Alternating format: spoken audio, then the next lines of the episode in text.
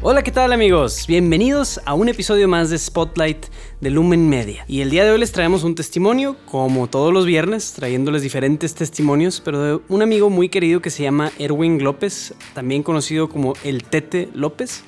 Y la historia de Tete es muy parecida a, la que, a las que hemos venido escuchando en este podcast. Personas que pues pasan de, estar en una familia católica, eh, entre comillas, normal o buena familia, a tener que tomar ellos unas decisiones. Y en el caso de Tete, pues se vio teniendo que estar enfrentado a un estilo de vida que tenía que ver con deporte y con un ambiente de otros chavos deportistas, a él tomar una decisión por Cristo particular, Tete es un crack en el fútbol, es súper bueno, no se metan en una reta con él si no saben jugar. y disfruten el episodio, amigos. También aprovecho para pedirles que compartan este podcast y también si ustedes también ven áreas que podemos mejorar de este podcast o cosas que pudiéramos cambiar para hacerlo más atractivo o mejor, pueden escribirnos en Instagram, en redes sociales, Facebook o Instagram y ahí estamos atentos a sus comentarios. Sé que al menos unas 70 personas a la semana ven estos episodios sin que nosotros les hagamos mucha publicidad entonces, a esas 70 personas que nos ven, ojalá nos puedan escribir. Estamos eh, muy deseosos de conocerlos y saber de ustedes. Pues bueno, amigos, los dejo para que disfruten un episodio más de Spotlight de Lumen Media.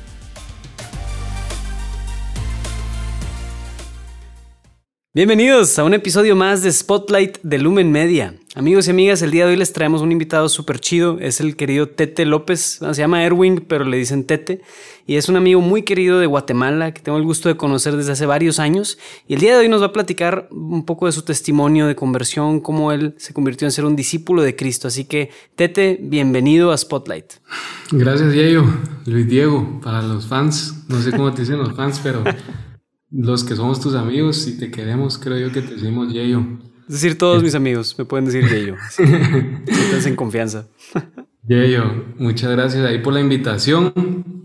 Este, quisiera aclarar, este, para empezar, de que pues viví seis años allá en Monterrey, de ahí conocí a Luis Diego, entonces no tengo el acento guatemalteco, ahí por si algún guatemalteco llega a escuchar esto, este, sí soy de Guatemala, pero viví seis, años allá en Monterrey y por eso tengo el acento mexicano y pues mucha, mucha de mi vida todavía sigue arraigada allá en México. y mucha de mi vida y quizás mi futuro, lo más probable es que mi futuro también, entonces... Em, pues así. Qué gusto. Qué gusto te nombre y pues un gustazo tenerte aquí, o sea, y precisamente nos conocimos en la, en la etapa universitaria cuando estábamos metidos en el grupo de evangelización, pues en MCU, que es Misión Católica Universitaria, y pues nos tocó vivir de todo tipo de aventuras, todo tipo de situaciones ahí, pero platícanos un poquito de tu vida, Tete, para que te conozcan, quién eres, sí, sabemos que vienes de Guatemala, pero un poquito de tu familia, tu historia, y qué era de ti antes de estar metido en estas cosas de Dios, qué, hacías, cómo era tu vida, cuáles eran tus retos, tus pensamientos o tus dificultades, Tete.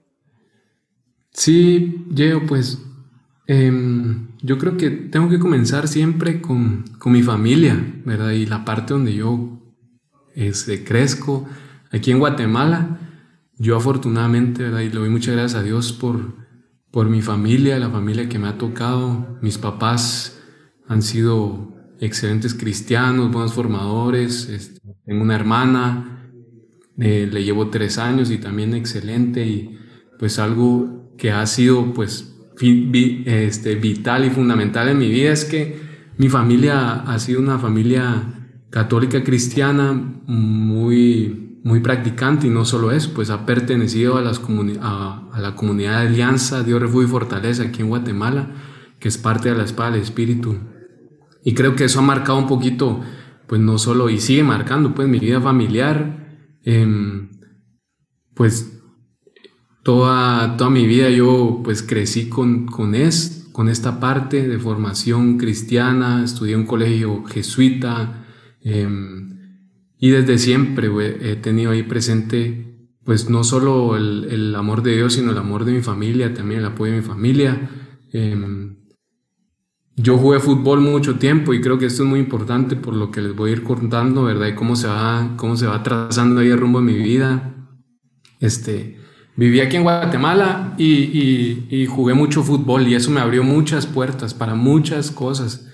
Creo que em, no es por, por vanagloriarme aquí, pues, pero Em, llegué, lo más lejos que llegué en fútbol fue a la selección sub-17 de Guatemala. Em, y seguí jugando a un nivel profesional a mis 16 años también. Ya no fútbol 11, ¿verdad? Soccer, sino fútbol sala, que es una cancha más chiquita y así. Y eso me abrió muchas posibilidades, ¿verdad? No solo de amistades, este, de oportunidades. Em, y en mi vida en general me dio mucha disciplina también y de repente eso también empezó a pelear un poquito con mi vida este, espiritual en el sentido que pues se me hacía mucho más atractivo ir a un entrenamiento, ir a jugar fútbol, que participar de los grupos, que ir a misa los domingos. Yo jugaba el domingo, jugaba fútbol y me estaba en los campos donde eran los torneos de unos salesianos, de hecho, que nos dan catequesis antes de, de poder jugar, era el requisito. Pero pues el chiste era pasar ahí todo el domingo, con los amigos, jugando fútbol, este, etcétera. Las reuniones familiares de, de, oración de esta comunidad, pues eran, eran los domingos y pues yo me las pinteaba, ¿verdad? Las faltaba. Entonces fue un tiempo ahí donde fue, fue bueno. Em, creo que el fútbol también marcó mucho mi carácter, mucho mi disciplina em, y mi forma de ser. Y pues en general cuento esto también porque al final de cuentas esto, el fútbol, ¿verdad? Y obviamente Dios a través del fútbol, pero, pero eh, esto me dio la oportunidad de irme a estudiar a Monterrey. Y yo creo que eso fue, este, uno no sabe, ¿verdad? Yo no sé qué hubiera pasado si me hubiera quedado en Guatemala, pero definitivamente eso fue un parteaguas para mi vida. Y definitivamente fue algo que Dios quería para mi vida y que Dios condujo y abrió puertas. Em, y te digo esto porque ahí, ahí te conocí a ti, Yayo, y me cambiaste la vida. Ah, loco. a broma. No, o sea, sí, pues, pero, pero a lo que voy es de que irme a Monterrey me permitió a mí, em, pues, toparme, ¿verdad? Quitarme las máscaras que estaba trayendo aquí en Guatemala y encontrarme solo en Monterrey, pues era, un, no un niño, pues, pero un, un muchacho de 18 años que empezó a vivir solo después de que no se cruzaban ni la calle solo. Así me molestan mis papás que yo no me cruzaba ni la calle solo, según ellos. pero, pero encontrarme solo, empezar a buscar mi identidad, este, saber de Dios, conocerlo, saber que existe, conocer su amor, em, pero pues estar solo. Y voy a interrumpirte antes de que continúes con la historia, Tete. O sea, porque hay algo muy interesante de cómo dos cosas buenas o varias cosas buenas estaban compitiendo entre sí, ¿no? O sea, por un lado, eh, el deporte, el fútbol, que abrió muchas puertas y es algo bueno para ti, pero que también eso te fue haciendo competir, como decías, con la parte de Dios, que tu familia te fomentaba y demás. Entonces tenías dos cosas buenas que estaban compitiendo y que aparentemente, pues imagínate que uno te hubiera jalado hacia otros hábitos, otros vicios y cosas que es común, que digamos que los ambientes de vatos que les gusta el deporte, normalmente hay muchas pedas, normalmente hay muchas fiestas y así, que es común y eso hace cuenta que va alejando más a la persona. Entonces había una estira y afloja, por lo que entiendo, de entre un ambiente fuerte de, de deporte y otro ambiente fuerte de familia y de Dios. Entonces yo recuerdo cuando yo te conocí estabas en medio de una estira y afloja, una estira y afloja entre como que quiero, pero como que no quiero y como que quiero una cosa y como que quiero otra. Y era, era interesante ver eso, pero ¿cómo sentías tú esa parte? Este, sí, yo creo que, creo que particularmente mi realidad, obviamente mi círculo de amistades era, era el, el deportivo, digámoslo así.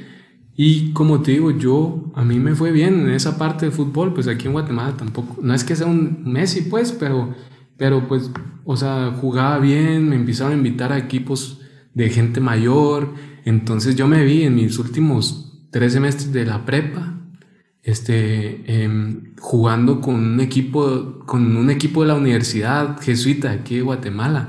Entonces, ponerle que yo tenía mis 16, 17 años, y yo estaba ahí con, con mis compañeros, tenían 25, 26, ¿verdad? Y de lo que ellos hablaban, yo me acuerdo mucho, porque lo que ellos estaban en el equipo y de los highlights del equipo era que había un viaje a Colombia este, de universidades jesuitas, pero que se armaba todo el, toda la fiesta, ya te imaginarás, pues, en, Entonces, esos eran los highlights y las conversaciones de los entrenamientos, ahí cuando corríamos alrededor de la cancha, pues era toda esta fiesta. Obviamente, pues ellos a sus 25 años, por el promedio de la edad ahí, este, pues habían vivido muchas cosas, pues, y, y, que estudiaban en una universidad jesuita no significaba que, que estuvieran convertidos, sino al, al contrario, estaban ahí en su mera época. Y pues yo un niño de, no un niño pues, pero un joven de 16, 17 años que, que muy también... influenciable, muy abierto al ambiente. Muy influenciable, como una esponja, de cierta manera les digo como, pues, em, como pues anhelando mucho el mundo también, como buscándolo, no sé si me explico, pues es lo llamativo y cuando tal vez uno, uno ha estado, ha conocido hasta una familia cristiana, una familia que te ha inculcado valores, unos papás que han sido bien cuidadosos con lo que ves, con lo que haces, a dónde vas, con quién te juntas, pues de repente esas ventanas de mundo, se te hacen bien atractivas. Y, y pues sí, para mí fue bien difícil esa parte, ¿verdad? Porque pues a dónde voy, no voy a una fiesta, voy al entrenamiento, voy a jugar fútbol, voy a con los que juegan fútbol, pero pues este, no era, tal vez hubiese un ambiente más sano ir a una fiesta así, ¿verdad? Este, y así fue, así fue, así fue todo este tiempo. Y el em, fast forward ya cuando estabas en la universidad y te encontrabas solo ahora sí sin la protección de tus papás, con mucha libertad, mucho tiempo. Entonces eso te da la oportunidad de decir, oye, pues si ahora quisiera ser desmadre, por ejemplo la palabra, pero si quisiera ser desmadre es ahora, ¿no? O sea, no tengo a mis papás detrás de mí, tengo mucha libertad y mucha oportunidad de hacer lo que yo quiera. Pero entonces ahí es donde yo creo que Tete se tuvo que encontrar con la, verdad de lo que realmente querías. Y de que, pues sí, efectivamente puedo hacer desmadre, pero quiero hacer desmadre. O sea, ¿cómo estuvo ese procesito?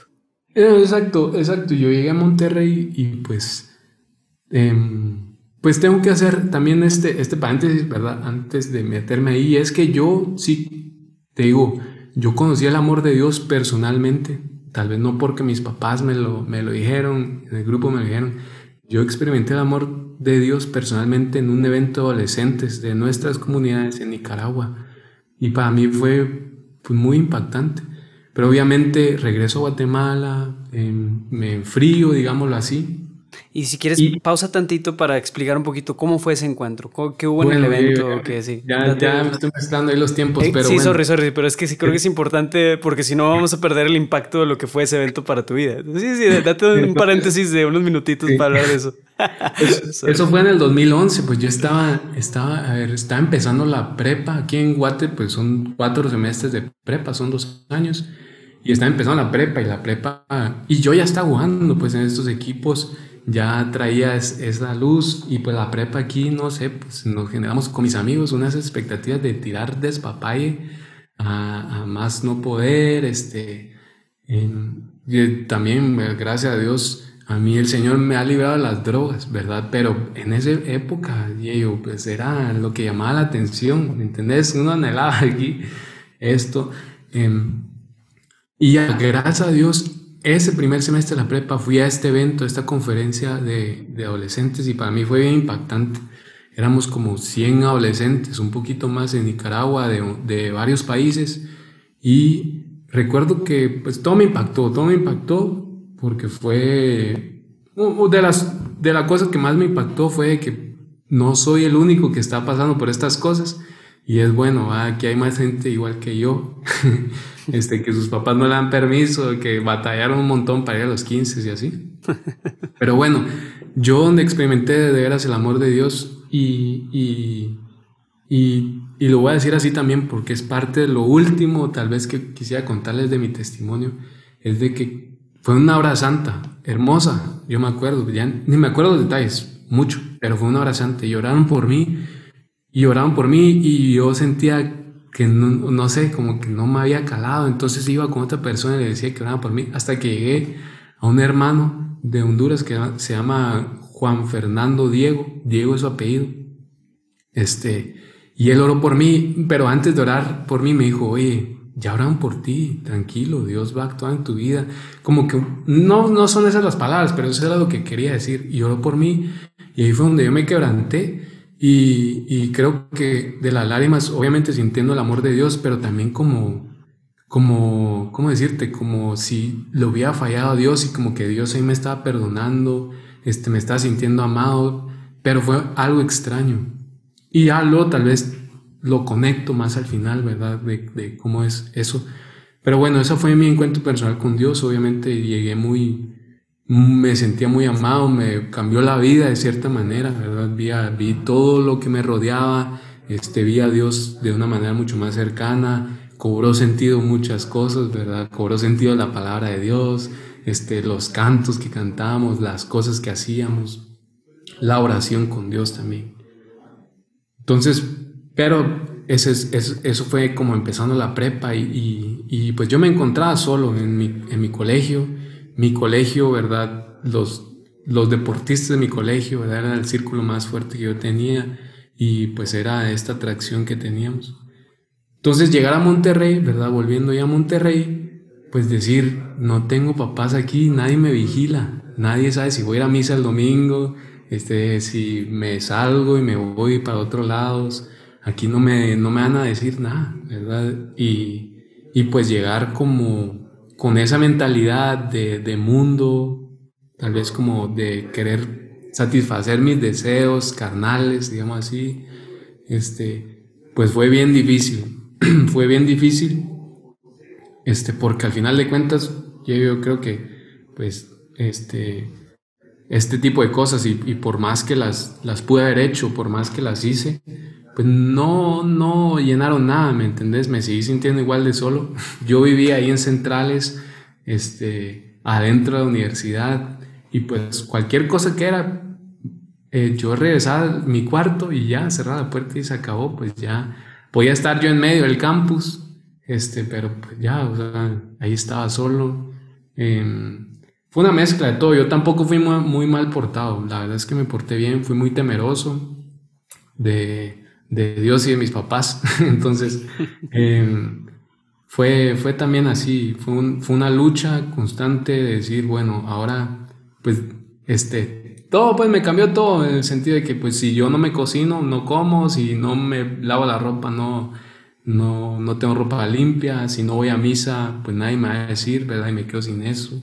Si yo me quiero portar mal, pues me porto mal, pero ¿qué me deja? Entonces, yo creo que esa fue la lucha. Y yo creo que ahí es donde también entra mucho la parte de MSU y las amistades cristianas que yo tuve. Y, al final de cuentas, creo que eso, eso fue bien importante porque eso me, me sostuvo en muchas cosas. Entonces ya pasando los años tal vez, este, yo me encontré también pues en esa dinámica entre siempre, yo creo que siempre fue hasta ese 2015 que vos y yo vivimos juntos en una casa de hermanos ahí con otros que nueve, nueve pelones ahí, este, nueve monstruos viviendo en una casa. No, once, éramos once. Éramos once yo creo que ese es el estilo de flow que tal vez vos me identificás, ¿verdad? Porque siempre fue esa, esa, ese estar aquí, ¿verdad? Estar, estar queriendo hacer las cosas bien, pero tener ahí la, la ventana y, y, tener un pie adentro y un pie afuera, pues un pie adentro del mundo y un pie adentro de, de, de, los caminos de Dios, por así decirlo. Entonces, eh, hasta ahí, yo creo que hasta el 2015, y fue donde como que el Señor me confrontó mucho. Em, y yo de veras, yo estuve bien agradecido y aquí aprovecho, oye, yo sé que tal vez no es el sentido, pero para honrarte, vos fuiste ahí bien importante para, para mí, pues sí, o sea, para gente que está escuchando, sí fuimos muy cercanos con ellos, somos muy cercanos, siento todavía la cercanía de ellos. Y, y me acuerdo mucho todas las veces que me confrontaste, ¿verdad? Y le diste sentido a todo eso, ¿verdad? Porque al final de cuentas, este, ese 2015 fue bien duro para mí, donde Dios me sacó de muchas de mis seguridades, entre comillas, ¿verdad? Porque ese fue el momento, bueno, donde yo dejé de jugar para el, para el equipo de fútbol del TEC, ¿verdad? Yo tenía una beca deportiva, por eso me he ido a Monterrey, y, y yo dejé jugar, entonces esa seguridad del deportista se cayó, así, ¿verdad? Eh, me empezó a ir mal en las clases también, en las materias. Yo, mi primer semestre, pues impresionante, un milagro de Dios, pero yo tenía promedio 95. a mi primer semestre. Mi segundo semestre también está como en 95 y me fui a Picase. Esos 1015 reprobé dos materias. Em, también, de cierta manera, mi familia pues siempre ha sido muy importante para mí. Tal vez ese año, no sé, particularmente lo sentí muy distantes a mi familia. Em, y fue ahí donde, donde yo, ¿verdad? En ese estira afloja del mundo, este, me di cuenta que, que tal vez para lo que era bueno era para, para, para pistear, tal vez, Y para lo que yo era bueno era para desvelarme bien, machín, pero estar ahí parado para, para temprano, para la oración y con aliento alcohólico y todo el rollo, ¿verdad? Para eso era bueno, ¿verdad? Pero no era, al final de cuentas, eso fue lo que a mí me, me confrontó mucho, ¿verdad? Como ¿Dónde están mis seguridades? Recuerdo mucho también que ahí fui a un retiro de, los siervos de la palabra, ¿verdad? esta hermandad de, de hombres consagrados. Em, y una de las reflexiones que hicieron un sábado em, fue eso, ¿verdad? Que el Señor como que agarraba el árbol y lo sacudía, Entonces lo que se iba a caer eran las hojas podridas, los frutos podridos, y que de repente se iba a quedar medio pelón el árbol este, pero que al final iba a quedarse ahí lo que, lo verde, lo que, lo que, los frutos buenos. Ah, por eso te rapaste, ¿verdad? Ah, Me rapé, de hecho. no, pues esa época, esa época era la que, la que yo me hice un moja, que aquí, no, sé por qué me entró, yo vivía en unos hippies, unos marihuanos enfrente ahí de, de donde vivíamos nosotros, no sé por qué eso me inspiró y como que me dejé bañar también, me dejé cuidar así, como cositas ahí superficiales, pero que hablaban de lo que había en mi corazón de repente un poquito. Y, y pues todo esto. Este, me acuerdo que ese semestre también, yo no sé qué, qué onda, pero me hicieron doping ahí en el TEC como unas dos veces, ¿verdad? Y me caía siempre miedo que tenía que ir a hacer pipí ahí un frasco porque querían hacerme pruebas. Este, y, y no sé, tal vez era parte del desorden que tenía mi vida. y pues eso me confrontó mucho, eso me confrontó mucho, creo que es, es marca un antes em, y un después en mi vida, en mi relación con Dios, porque ahí fue donde tal vez ahí, ¿verdad? Les digo, hasta ahí, hasta ese momento, no fue en el 2013 donde yo me fui a Monterrey, sino fue hasta ahí donde yo dije, ya, o sea, ya voy a, a, dejar de, de jugármela aquí, de de la bilocación en el mundo y en las cosas de Dios, sino como de estirar, aflojar y voy a, voy a darle importancia a lo que realmente importa. Y creo que esa sacudida, esa sacudida que yo la también identificada, fue ahí ese momento, pues sirvió mucho. Obviamente no quedé perfecto de, un momento a otro, pues, pero para mí ya fue una decisión más consciente de decir, bueno, esto es lo que quiero, este quiero seguir al Señor, quiero servirlo, y ahí fue donde digamos que empecé mi camino más consciente de discipulado. Qué maravilla. Te, gracias por abrir tu corazón a, esa experiencia. O sea, y pues sí, yo, yo recuerdo mucho como, digo, o sea, tú eres como esos, esas personas que Dios cuece al vapor, o sea, lento, ¿verdad? Lento no es... No es rápido, no es como una conversión de ya así, Lolo te tumbó el caballo y listo. No, no, es lentito lentito a fuego lento y entonces por lo mismo pues te recuerdo mucho así, o sea, y, en ese proceso, porque Dios mismo es quien conociéndote, conociendo tu corazón, sabe que apenas así tú ibas a poder como, eh, como poco, te fue preparando, perfilando para que ahora sí entiende, o sea, y yo creo que eso es muy valioso, como en ese proceso de estira y afloja, al final sí hay una parte que es nuestra decisión, nuestro dejarnos como aflojar finalmente, aflojar lo suficiente como para decir, está bien Señor, soy todo tuyo, haz lo que quieras de mí. Pero ¿qué sucedió entonces después, Tete? O sea, vaya, tú dices, ok, si hay un antes y un después de ese momento, ¿cómo funciona el después? ¿Qué pasa con Tete después de que decides, decides por, por estar mm, dejando de bilocarte y estar presente en lo que Dios tenía para ti? ¿Qué sucede después? Este, pues obviamente, habiendo tomado esta decisión, no fue fácil para mí. Obviamente la decisión ahí estaba, no, no fue tan fácil después como decir, oye, pues voy a esforzarme por por, por seguir al Señor, dejar de vivir una doble vida. Creo que eso era lo, lo, que, lo, que, más, lo que más me estaba costando. Entonces ya decidí, bueno, o sea, por ejemplo, MSU los viernes en la noche, en vez de irme después de MSU los viernes en la noche a otros lugares con mis otros amigos, pues decidí, ah, bueno, voy a quedarme aquí con los hermanos, este, obviamente me dejé, me empecé a cuidar más en el sentido donde, este, cuidaba más mis tiempos, mis responsabilidades. Creo que ese, ¿Te empezaste a bañar o todavía no? Me empecé a bañar, ya me empecé a cortar bien el pelo, me cambié de ropa, lavaba mi ropa.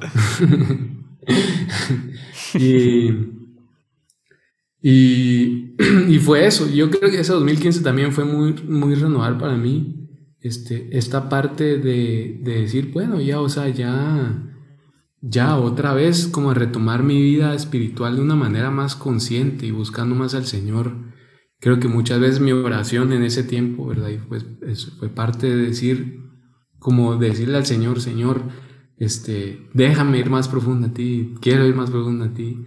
Y cuando al final de cuentas yo tal vez me reconocí, dije, eh, pues ya, o sea, no hay, no hay otra que, estoy pidiendo al Señor ir más profundo pues voy, va, voy, aprovecho los tiempos de oración, la bendición que tuve esos años, ¿verdad? También de estar viviendo con los hermanos, o sea, en la casa de hermanos, con todos, todos nosotros, ¿verdad? Que tenemos un horario bien definido, que orábamos todos los días, tenemos la, meditamos la palabra, ¿verdad? Todo eso, pues también fue una decisión, tal vez de la manera práctica, pues decidí quedarme ahí, decidí quedarme ahí, este, aunque no hubiera clima, ¿verdad? No hubiera aire acondicionado y hubiera un calorón, aunque los, los, nosotros mismos nos cocináramos, este, todo, ¿verdad? Fue, decidí quedarme ahí, decidí, tal vez en esto se resume, ¿verdad? Decidí exponerme al Señor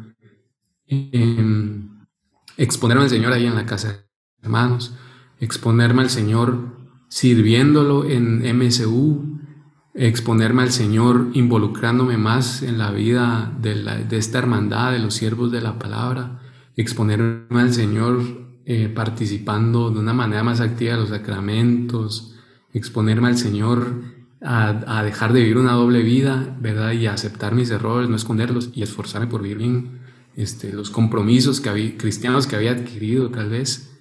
Entonces, eso fue tal vez, y obviamente en ese momento donde yo me expuse al Señor, no, no es bonito, no es bonito reconocerte, verte, pero pues en lo que sí es que encontrase el amor y la misericordia del Señor, y el Señor está dando gracia. Entonces decidí involucrarme mucho más, pues yo, pues poco a poco, al vapor, lento, ¿verdad? Pero me fui involucrando más, fui sirviendo más, fui estando más disponible. Yo me acuerdo mucho, ¿verdad? Me ilusionaba mucho servir MSU. En esa época, principalmente, como que dije, y cuando uno, uno recién acá ingresar y dice, quiero, quiero, quiero comer, comerme al mundo, quiero tener más iniciativas así. Este, pues eso me pasó en MSU eh, y estuve participando, le eché muchas ganas. Em, y ya, yo, yo creo que esa fue la decisión radical que yo tomé. Eso me fue llevando paulatinamente a, a encontrarme más con el Señor, ¿verdad? A, y a ver, a encontrar qué cosas, qué cositas, ¿verdad? No me dejan avanzar más hacia el Señor o no me, de, pues sí, no me dejan ir completamente libre hacia el Señor. Em, entonces, al final de cuentas, yo, pues del 2015 al 2017, que me gradué en diciembre, em, fue este tiempo, pues nuevo para mí. Em, de servir al Señor, de encontrarme con Él, tener una relación personal con Él. Y pues ahí tomé decisiones prácticas em, de exponerme al Señor. Una de ellas fue ser misionero, ser misionero voluntario, em, un tiempo, este, tal vez teniendo siempre en mente la consagración, em, pero un tiempo hice mi misión en Brasil, este, seis meses, bueno, estuve como cuatro meses y medio en Brasil y después con el compromiso de volver a México, un año más de misionero ahí mismo en Monterrey como consagrado, este, o discerniendo vocación como consagrado, ¿verdad? Discerniendo vocación. Esa fue una decisión práctica, ¿verdad? Que tomé, que, que ha sido así, pues, un par de aguas, un par de aguas en mi vida también, Este, y creo que esas son de las cosas que yo te mencionaba, que Dios, yo no sé qué hubiera pasado si yo no me hubiera ido a Monterrey, ¿verdad? No sé, tal vez estaría igual, ¿verdad? Dios se encuentra con uno, pero definitivamente todo lo que sucedió a raíz de que yo me fui a Monterrey, pues fue este tipo de cosas. Este tiempo de, de misión Brasil, que fue un lujazo, ¿verdad? Em, vos, vos sabés ahí, em, es, fue un lujazo. Em, tal vez uno Tal vez como misionero me preguntan mucho y que a cuántos niños y mis fotos con los niños y no sé qué. Pero para mí ese tiempo de misionero fue un, un tiempo, tal vez desde un punto un poco egoísta, ¿va? Pero el sentido de ser misionero ahí era tener más tiempo disponible para Dios y, y principalmente para mi relación con Dios. Entonces eh, fue, fue hermoso, no solo estar en Brasil, este, las personas allá, la comida deliciosa, todo, poder jugar fútbol en Brasil, este, todas las aventuras que pude haber vivido, pero definitivamente lo más, lo más bonito, lo más significativo de ese viaje a Brasil, ese tiempo en Brasil fue esta relación personal con Dios y sentir cómo Dios me hablaba mucho a través de la Biblia, a través de los hermanos. Fue un tiempo muy bueno. Regresé a Monterrey, ¿verdad? Estoy ya habiéndome graduado. Este, regresé a Monterrey igual como misionero consagrado y con los siervos de la palabra y pues también fue, fue un tiempo dedicado ¿verdad? al servicio, sí, pero dedicado a mi relación con Dios. Siendo así, tal vez bien sincero, si puede sonar egoísta, pero pues de, de cierta manera se el sentido un poquito de consagrarse, ¿verdad? vivir para Dios y, y no solo para su servicio, sino para, para, para la relación con Él. Y fue un tiempo muy, muy bueno también con los siervos de la palabra. Yo los llevo impregnados en la piel, en mi, forma de pensar, en mi vida. Este, extraño mucho y ese tiempo, ese año fue muy bueno. Y tal vez de lo, de lo último que podría yo como comentarte en mi conversión fue ese tiempo de decisión. Aquí la dinámica con los siervos de la palabra es de que pues uno está viviendo con ellos aproximadamente un año y cuando se acerca el tiempo de cuaresma, pues viene un tiempo para discernir si, si vas a continuar un año más, pues tiene varias etapas del proceso. Yo estaba en la inicial, pues, entonces de ese primer año yo lo vivía y en cuaresma iba yo discerniendo si yo quería volver a vivir un año más lo mismo o avanzando en las etapas, pues el fin último era la consagración.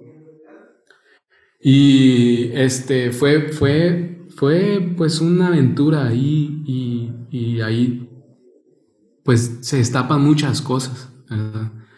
Viví muy bien mi tiempo como consagrado. Eh, sinceramente, siento que lo viví bien. Obviamente lo pude haber vivido mucho mejor, ¿verdad? Pero, pero siento que lo viví muy bien. Este, lo disfruté mucho. Em, crecí, me relacioné con Dios de una manera bien personal, bien genuina. Medité muchísimo en la, palabra de Dios, que es de, los, de las cosas que más me encantaba y tener el tiempo sagrado para meditar la palabra, el tiempo de oración, este, y siento que lo viví bien. Y cuando llegó esta etapa de, de poder este, discernir, este, fue, fue, fue muy revelador para mí, ¿verdad? Yo pensando, ¿verdad? Pues vengo de esta vida donde nunca me porté mal, este, pero tampoco me portaba bien, vivía la doble vida, decidí de, seguir a Cristo, ¿verdad? Pese a los costos, decidí exponerme a Cristo, aunque no fuera tal vez lo que más me llamaba la atención, lo más a gusto. Pero pues ahí iba mi caminar con Dios y fue cuando tuve una plática con uno de los hermanos, siervos de la palabra, con, con el negro, con Ángel Santiago. Con él me había yo llevado muy bien todo ese, todo ese tiempo que yo fui misionero, pues estuvimos siempre muy, muy, muy pegados, digamos, hacíamos, hacíamos muchas cosas juntos. Teníamos gustos muy, muy en común, ¿verdad? En el deporte, en la comida, en la recreación, teníamos gustos muy en común. Este, entonces, y una de las cosas que él me dijo, ¿verdad? Antes de entrar a esta etapa final de discernimiento, donde hacías unos ejercicios espirituales y así, fue que él me dijo, oye, creo que tenemos que orar por liberación por vos, ¿verdad? Y, y porque al final él con un don pastoral muy bueno, ¿verdad? Y con sabiduría muy, muy clara ahí, pues logró identificar unas cositas en mí que, que como te digo, pues definía mucho mi relación con Dios. Y, y tal vez con esto, al final de cuentas, pues esto es de las cosas más frescas de mi testimonio y que a mí me ha mucha libertad. Y es que, pues Dios es nuestro Padre, ¿va?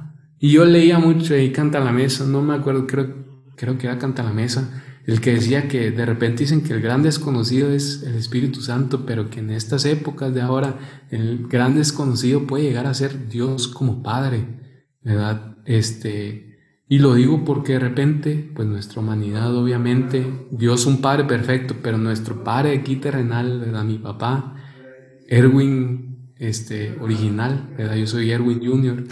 Este, este, pues fue un padre muy bueno, pero pues humano. Entonces definitivamente eso había moldeado un poquito mi forma en la que yo me relacionaba con Dios, este, mi forma en la que yo veía a Dios como padre, ¿verdad? Y ya no recuerdo qué iba a usar del pasado para, para hacer referencia en esto, ¿verdad? Pero una de las cosas de cuando oraban por mí, ¿verdad? Yo hice una lista de las cosas que yo decía, este tipo de cosas, y era, y era esto, era esto de ver a Dios como un padre, tal vez como terrenal, y un poquito de mi experiencia de decir, bueno, mi papá es un papá exigente. Es este, este cosecha donde no, se, no, no siembra y así, pero muy bueno, con mucho amor, pero definitivamente muy exigente. Y de repente las cosas que yo sentía mucho pesar, yo es, era en decir, Mm, yo no sé si, si todo esto bueno que me ha pasado, ¿verdad? Todo esto bueno, y haciendo un recuento así rapidito, ¿verdad? Haber nacido en una familia cristiana, haber podido jugar fútbol, haberme podido ir becado por deporte, que fue un milagro al TEC de Monterrey, haberme podido encontrar con Dios, haber podido ir a Brasil y muchas cosas más, ¿verdad? Este, pues tal vez tenían un costo, ¿verdad? Así tal vez como, como tu papá o un mismo entrenador de fútbol, si no haces bien las cosas, pues te saca y vas a la banca al próximo partido. Este, pues aquí yo me encontré, ¿verdad? En esa oración por liberación suena tal vez un poquito pesado, pero tal vez como de revelación, de revelarme y puede sonar así, este, como de repente yo contaba eso y decía, puchis, este, tal vez esto es lógico, ¿verdad? Pero pues Dios es tu papá y Dios te ama y Dios no es un papá terrenal, es un Dios, es un papá perfecto y dice, pues yo te doy este lado, esta bola de nieve, este, este cono de nieve, no porque hayas sacado 10 en un examen, no porque hayas jugado bien un partido, sino porque te amo. Y ya estuvo. Entonces yo tal vez en momentos me encontré en esto de decir, oh, Dios me estás bendiciendo así, ah, pues yo te doy esto, ¿verdad? Eh, ah, Dios me permitió irme al TEC a estudiar, pues voy a servirlo, ¿verdad? Dios me permitió vivir estas experiencias de ir a Brasil, pues voy a consagrarme, ¿verdad? Yo quiero que Dios bendiga a mi familia y me bendiga a mí, pues le voy a entregar mi vida consagrado. Entonces yo creo que eso fue muy revelador para mí, para mi proceso de discernimiento también, este, ver tal vez estas, como estos lentes, tal, cadenas, lentes de, de percibir el amor de Dios el amor paternal de Dios. Entonces fue para mí muy revelador este tipo de cosas y, y literal, ¿verdad? Fue este, quitarme una venda un ojo. La otra, la otra venda de otro ojo era de ser discípulo del Señor. Yo realmente tenía, tengo, tengo, ¿verdad? Hoy tengo y quiero tenerlo siempre, un fervor bien grande, un anhelo bien grande por, por vivir para Cristo, Vivir para Cristo, ser su discípulo, hacer las cosas que le agradan al Señor, darle gloria a Dios. Este, y para mí era muy difícil también concebir, concebirme a mí como un discípulo radical del Señor, como un discípulo del Señor, viviendo una vida, como decir, como matrimonial, pues no estando consagrado. Eh, entonces para mí otra venda que, que me quitaron del ojo es uno sigue siendo discípulo y uno puede ser discípulo en donde, en donde le toque estar, pues tal vez como misionero en África o recogiendo sillas, ¿verdad? Para el grupo, este, o leyendo una lectura en la misa, o simplemente siendo un buen hijo, un buen hermano, un buen amigo, un buen novio, un buen esposo, uno puede ser discípulo radical del Señor y el Señor está presente siempre. Entonces para mí eso fue la venda, es la venda del ojo izquierdo, ¿verdad? Este, que, que me quitaron ahí. Por, y eso me dio mucha libertad a mí para decidir.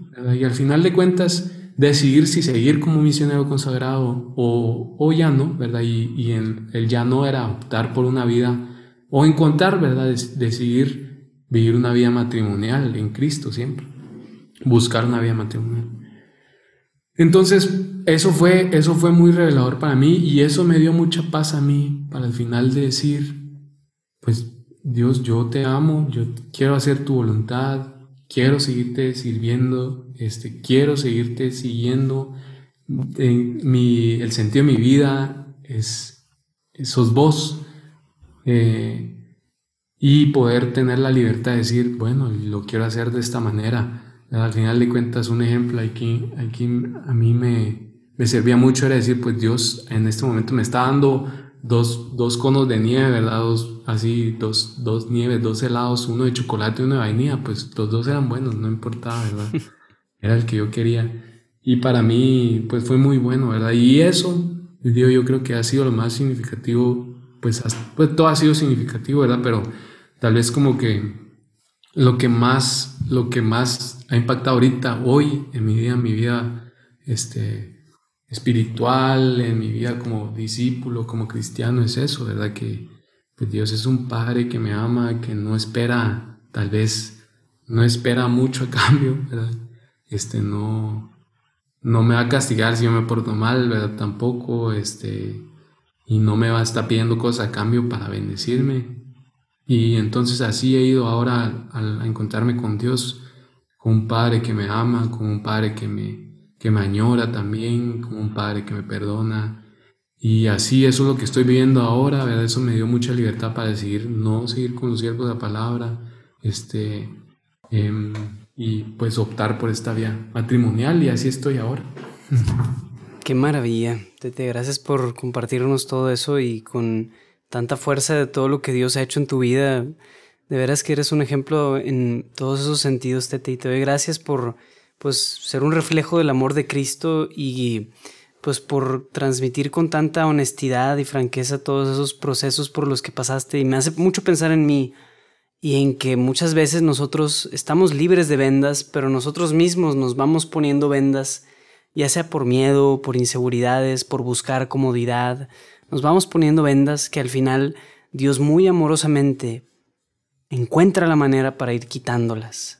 Él dice, yo no te hice para estar ciego, para que nada más vieras con un ojo, que vieras a través de vendas. Yo quiero que veas bien. Y entonces, a través de experiencias, a través de, procesos que pueden durar años enteros, se encarga de quitarnos esas vendas para que lo veamos a Él.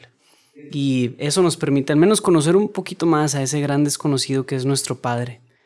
Tete, muchas gracias. Muchas gracias, bro. Gracias, y Pues actualmente pues estoy, sigo sirviendo, ¿verdad? Sigo sirviendo, aquí estoy viviendo en Guatemala, pues ha sido también, pues esa parte difícil de, de dejar de toda esa vida, sí, muy intensa, de, de estar 24/7 tal vez disponible para el Señor, viendo para el Señor y ahora pues otras preocupaciones. Este, tengo novia ya también, muy feliz, muy contento, este, y pues ahí voy avanzando, pues sigo, sigo sigo luchando, no es fácil y cada día, cada día estoy reconociéndome, renovándome, descubriendo qué vendas tengo ahora, como decís, uno se va a poner las vendas y, descubriéndome pues en esta vida y descubriendo cómo puedo amar al Señor, cómo puedo seguirlo.